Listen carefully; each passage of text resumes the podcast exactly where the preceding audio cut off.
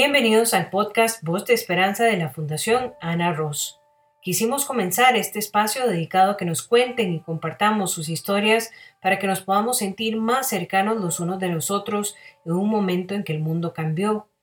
Cultivar más la empatía para que muchas mujeres, hombres, familias que están pasando un proceso de cáncer propio de un ser querido se puedan sentir más acompañados, más esperanzados y mejor comprendidos. En cada episodio conoceremos historias que nos harán recordar la importancia de la salud, del amor, entender que cada minuto de la vida es un tesoro, cada minuto cuenta para construir juntos esa voz de esperanza.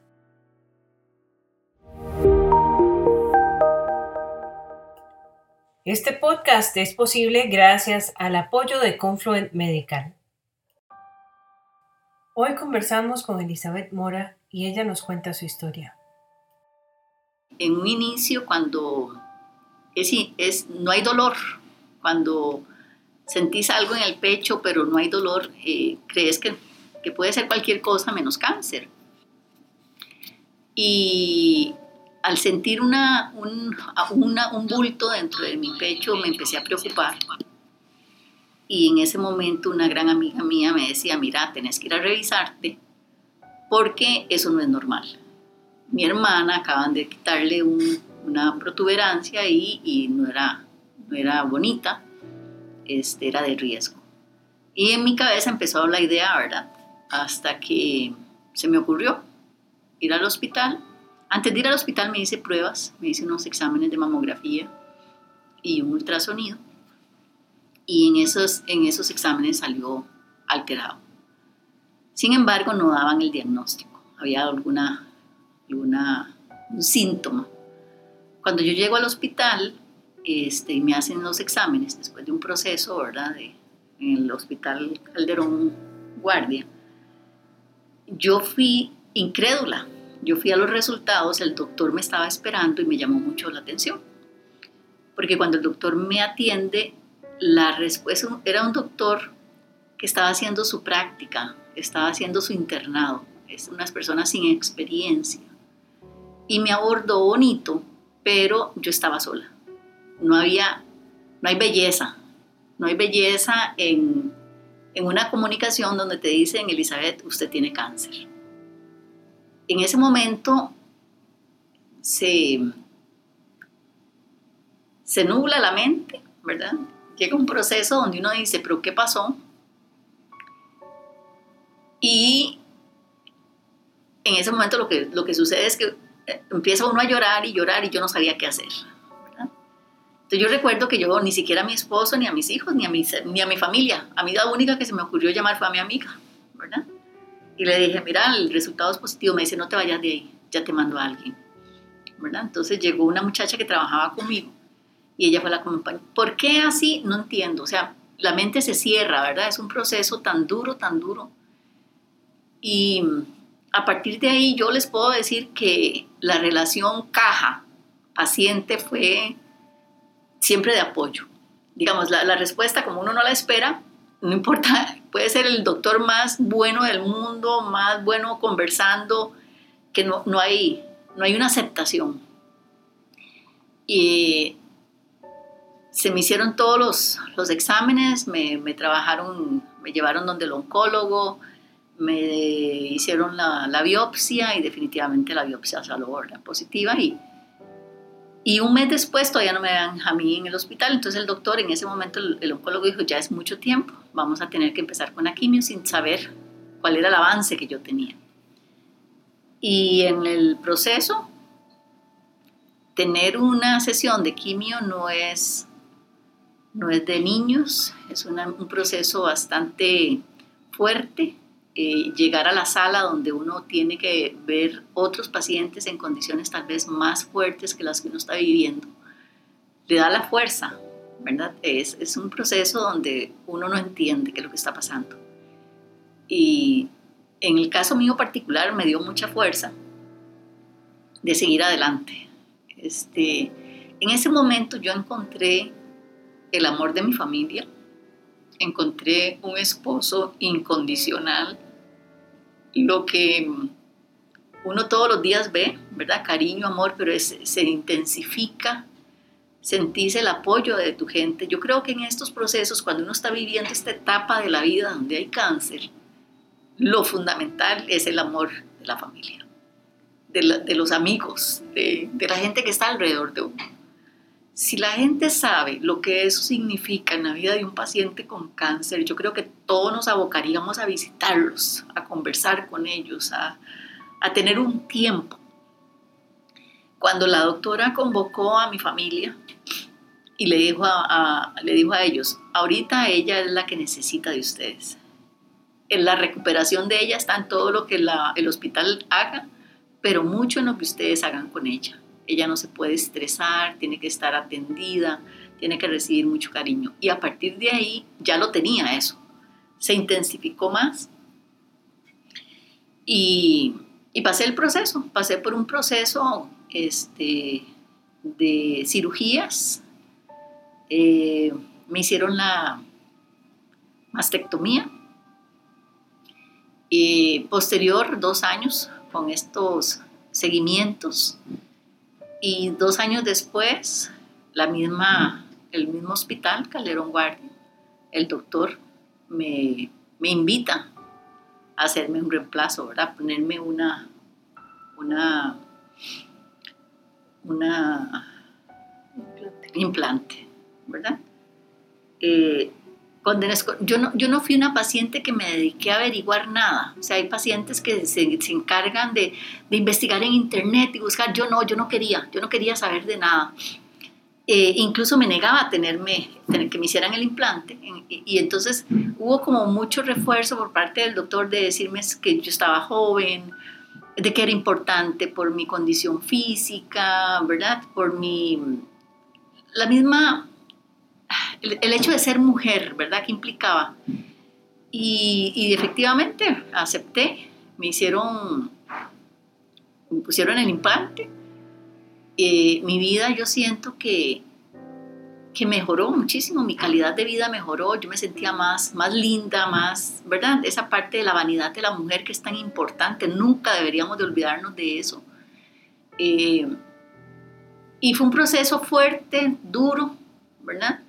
Pero iba paso a paso, ¿verdad? Iba paso a paso, no fue antes de hacerme la operación, pues yo tenía mis, mis brasieres especiales, ¿verdad? Este, era, era cansado andar con ello y cuando a mí me hacen el implante, yo siento la diferencia, ¿verdad? Entonces, este, mi vida cambia un poquito en ese sentido de vanidad, de sentirme mejor conmigo misma, eh, de ser yo misma. Y eh, cada seis meses tenía mis, mis reuniones con la doctora, con la gineonco. Este, y con el cirujano plástico. Cada seis meses hay una revisión. Posterior a esto, a mí me dieron tamoxifeno. y cinco años después me vuelven a encontrar cáncer, es un cáncer reincidente. Un, un proceso de negación muy fuerte, muy fuerte en mi vida fue, yo no lo podía creer, pero más que eso era que yo me cerraba a cualquier tratamiento, me cerré, según yo, la, medicina natural me iba a curar, fue tan terrible que ahí vuelvo a dar gracias a Dios de que hay, y en esto Dios tiene un valor increíble, porque en mi encuentro con Dios yo me doy cuenta de que yo tengo que salir adelante. Este, pero también le doy gracias porque Él pone profesionales de la medicina en el lugar donde tienen que estar, esos profesionales que tienen esa pasión, ese deseo de hacer las cosas bien, y a través de un doctor, o una doctora era más bien, del Hospital México, este, me hace ver un montón de, de, facilidades que yo tengo como paciente, que yo tengo como persona. Y me incorporo nuevamente a la radioterapia en la segunda ocasión. Este, porque yo me negaba a tener radioterapia, que me dieran medicamentos, y accedo. Y después de eso, este, yo tengo ya 11 años, eso fue en el 2010, ya tengo 11 años, la primera y la segunda. En el 25 de diciembre del 2020 a mí me dan de alta, ya me, quitaron la, me, eliminaron la arimidex porque yo estaba con pastillas. Eh, y ahí yo decía, sí, esto es un milagro, esto es un milagro, gracias por los doctores que tenemos, gracias por esta institución llamada Caja del Seguro Social, porque me lo atendieron todo en el sector público. Este, por esa pasión que aún existe en esos profesionales. Y porque a partir de ahí mi vida cambia completamente. Y la preocupación por tener una alimentación saludable, por la parte del ejercicio, por vivir la vida, por sentir que cada día se tiene que vivir como si fuera el último día de mi vida. Eso me da una proyección de vida diferente. Disfruto muchísimo hacer cosas sencillas. Disfruto mucho cuando camino, disfruto mucho cuando me como un helado, disfruto mucho cuando voy al mar, disfruto muchísimo si tengo que caminar por la montaña. Cosas tan sencillas, no necesitamos dinero para disfrutar, no necesitamos. Cuando vos estás en un proceso de vida donde no sabes si tu vida continúa o no, empiezas a valorar la sencillez, empiezas a valorar lo que no tiene un precio, la amistad, el tiempo, la dedicación, el amor, el ser tolerante, el ser paciente, todo eso tomado de la mano de Dios, uno sale adelante. Y eso es lo que he aprendido. Ha sido la experiencia muy dura, una experiencia muy dura que me empezó a enseñar que podemos ser mejores cada día. Este, mi relación laboral con mis compañeros, en mi relación con mis hijos, con mi esposo, con cada persona que encuentro. Eh, siento que hay un valor en cada cosa y eso es lo que hace la diferencia. Primero, aceptar que tenemos una situación de cáncer, ponernos en manos de los especialistas, que son los que nos trabajan, no olvidarnos de que Dios existe que está en nuestros corazones, y sentir que tenemos que vivir cada día como si fuera nuestro último día.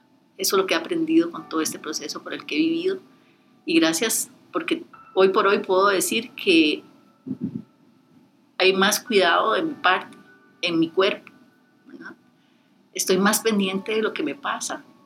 Estoy más pendiente de otros, no tanto de mí, sino de otros.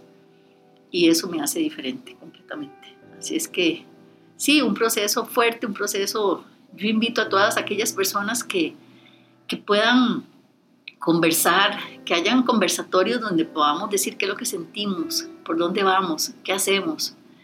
Eh, no sentir miedo, es natural. Sentir miedo de lo que no sabemos es natural pero atrevernos, eso es importante. Cuando hay un mensaje como esto, cuando te dicen tenés cáncer, es poder exponernos, es poder compartir.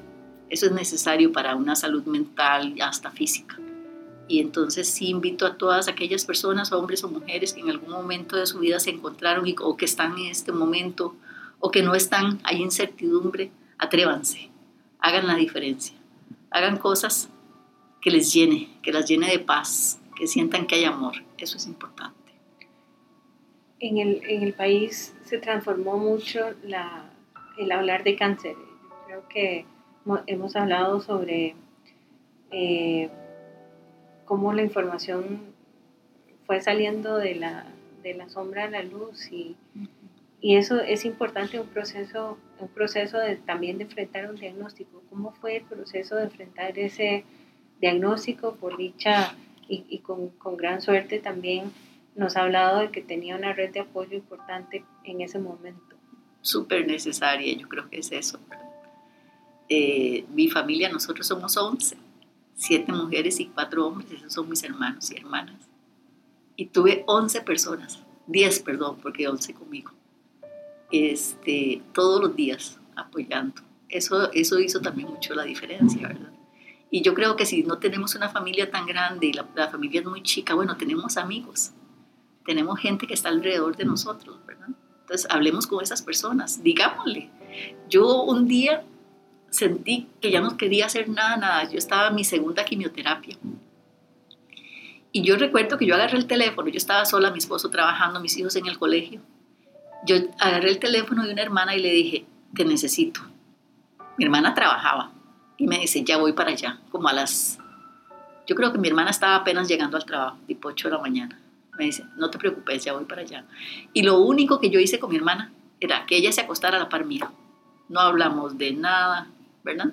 Otra hermana me estuvo preparando pues los alimentos, me los llevó a la cama, pero esa otra hermana estuvo conmigo todo el día. No, no hablábamos, pues yo no quería hablar. Entré como en un estado ese día de que yo me sentía mal y que la otra persona entienda, ¿verdad? Es tan, es tan, cuando uno en ese momento no lo entiende, pero después de que pasa por estos procesos, uno dice, eso es amor, eso es alguien que está interesado en vos. Entonces, si la familia es poquita, no tenemos como ese espacio, hay, hay otros que podrán, hay otros que querrán, hay otros que, que tendrán esa disponibilidad para estar a la par tuya. Eso es súper necesario para el, para el poder sanar, ¿verdad? Y en todos los sentidos, porque no es sanar el cáncer, es sanarse uno mismo, ¿verdad? Saber que uno tiene que disponer su mente para estar libre, ¿verdad? Y enfrentar un diagnóstico, nos encontramos muchas veces que hay gente que tiene miedo de irse a hacer los exámenes porque tiene miedo que les encuentren algo. Y también gente que cuando enfrenta un diagnóstico, la reacción es retraerse y, a, veces eh, no, no, ese miedo se convierte en una, barrera al, al, tratamiento. ¿Cómo fue también ese, ese momento también? Y me imagino también en la segunda vez que, nos, ha, nos, ha, contado que la experiencia fue diferente, que la actitud fue diferente, ¿cómo fue pasar también por ese proceso? Sí.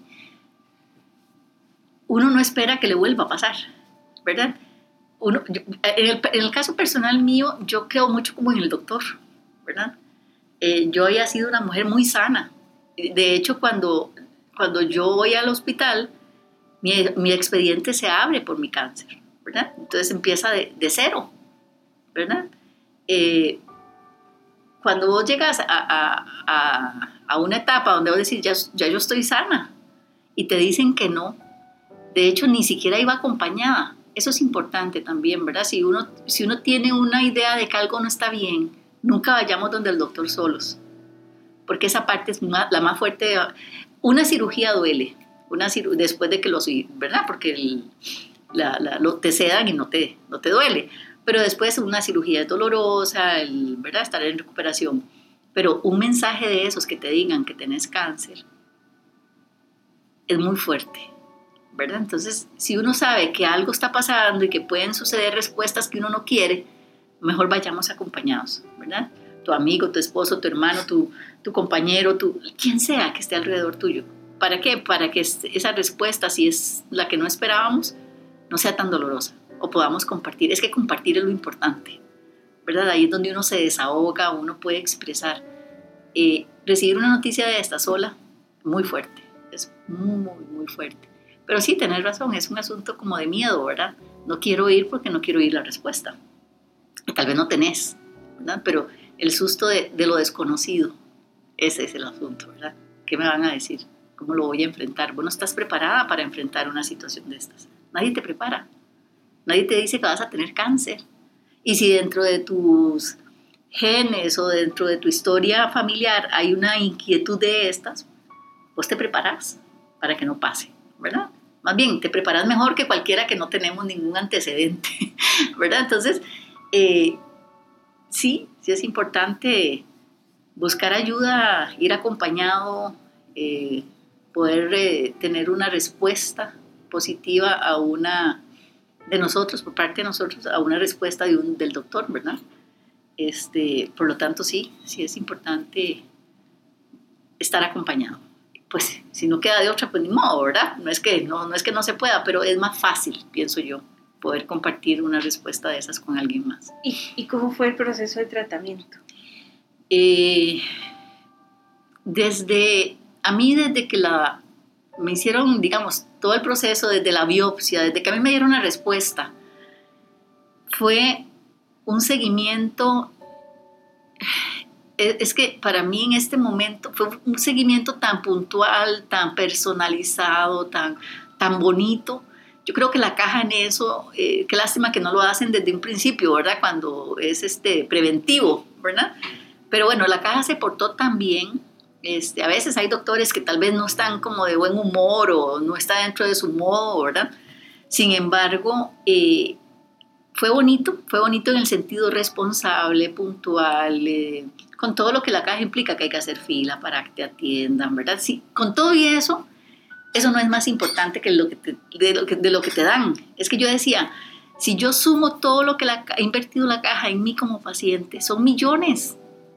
Y nadie hace ese ejercicio, ¿verdad? Es, es, es desde el momento en que te ponen una quimio, ¿cuánto cuesta una quimio? El momento en que te sentaron y, te atendieron, en el momento en que te acuestan en una cama y tenés que estar horas en una cama, ¿verdad? Eso, eso, es, eso es dinero, eso es dinero que a la caja le cuesta.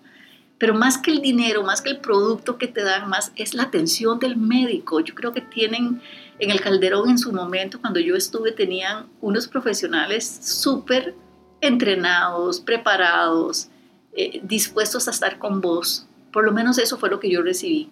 Pero también lo vi en los otros pacientes que estaban ahí. Entonces sí, fue un seguimiento puntual muy, muy puntual, muy pronto, eh, que hasta la fecha yo todavía sigo ¿verdad? Tanto en la parte gineoncológica como de cirujano plástico, porque yo tuve un reemplazo, ¿verdad? Este, y, y yo hoy todavía sigo yendo, cada año con el cirujano plástico y cada seis meses con la gineonco. Y no sé hasta cuándo, si, ¿verdad? Si yo tengo que seguir yendo, sigo yendo. ya es más de, de, revisión, de asegurarme yo de que estoy bien, porque y, a veces nos descuidamos, ¿verdad? Y la parte también del, del, proceso. Hay mucho miedo, todavía existe mucho miedo cuando a uno le dicen tiene que operarse o tiene que pasar por quimio, tiene que pasar por radio. Eh, a, a, la gente le da mucho, mucho miedo. Al final son procesos que nos, que nos ayudan también a, a pasar, a pasar el puente, sí. a pasar el puente, estar mejor. Yo creo que la sociedad tiene que cambiar un poquito. Por lo menos personas como yo, hay muchos como yo, ¿verdad? ¿Cuántos hacen la marcha con ustedes, ¿verdad? En la fundación. Este, debemos dar ese, ese, ese anuncio positivo, ¿verdad?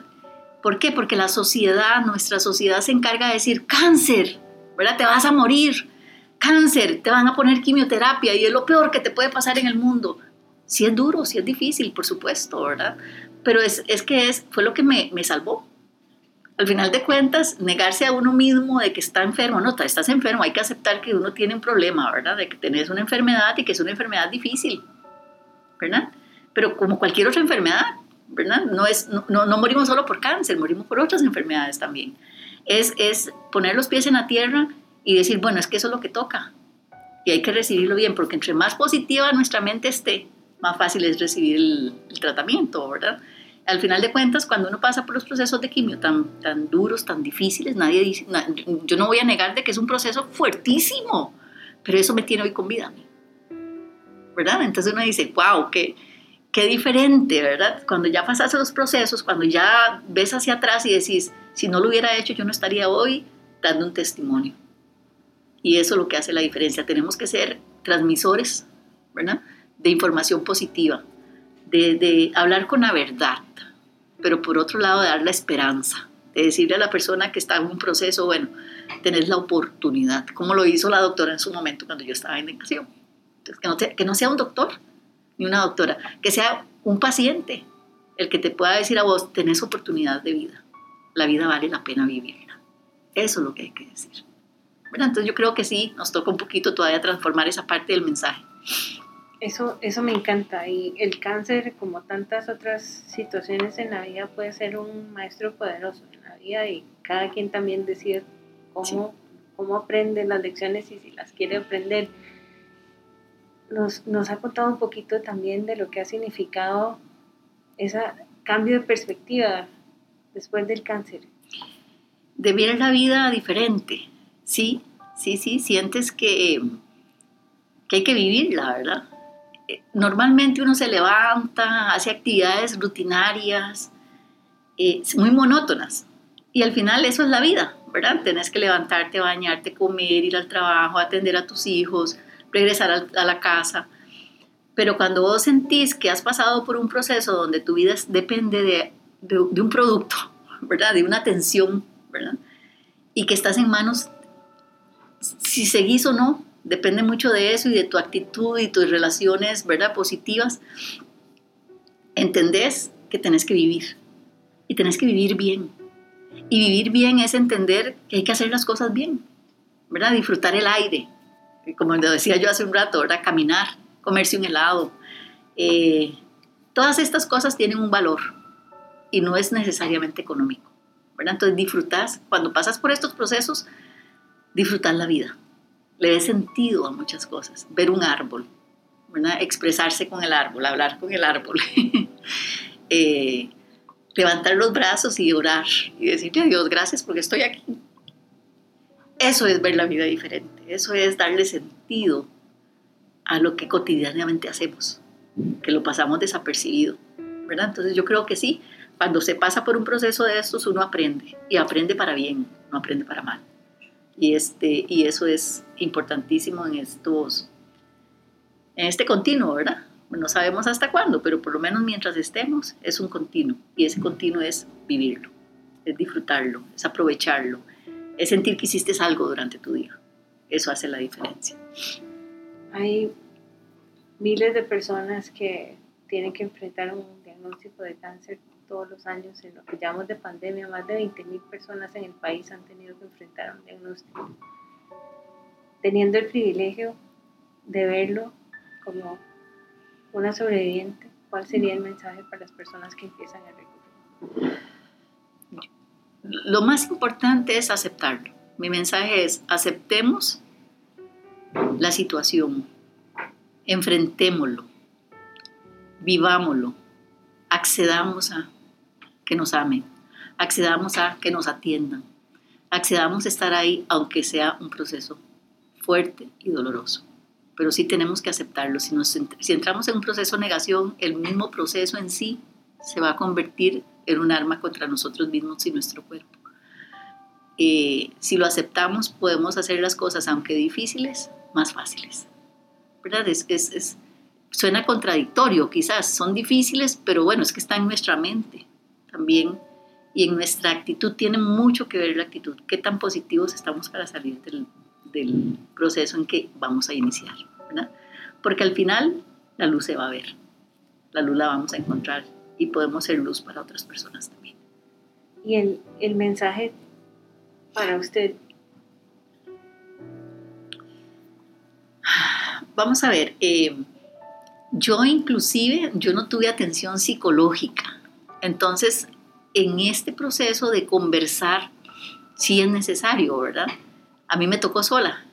Este, cómo entenderlo, cómo procesarlo, cómo vivirlo eh, y sacarlo, poder hablarlo. Lo, decías hace unos minutos atrás, ¿verdad?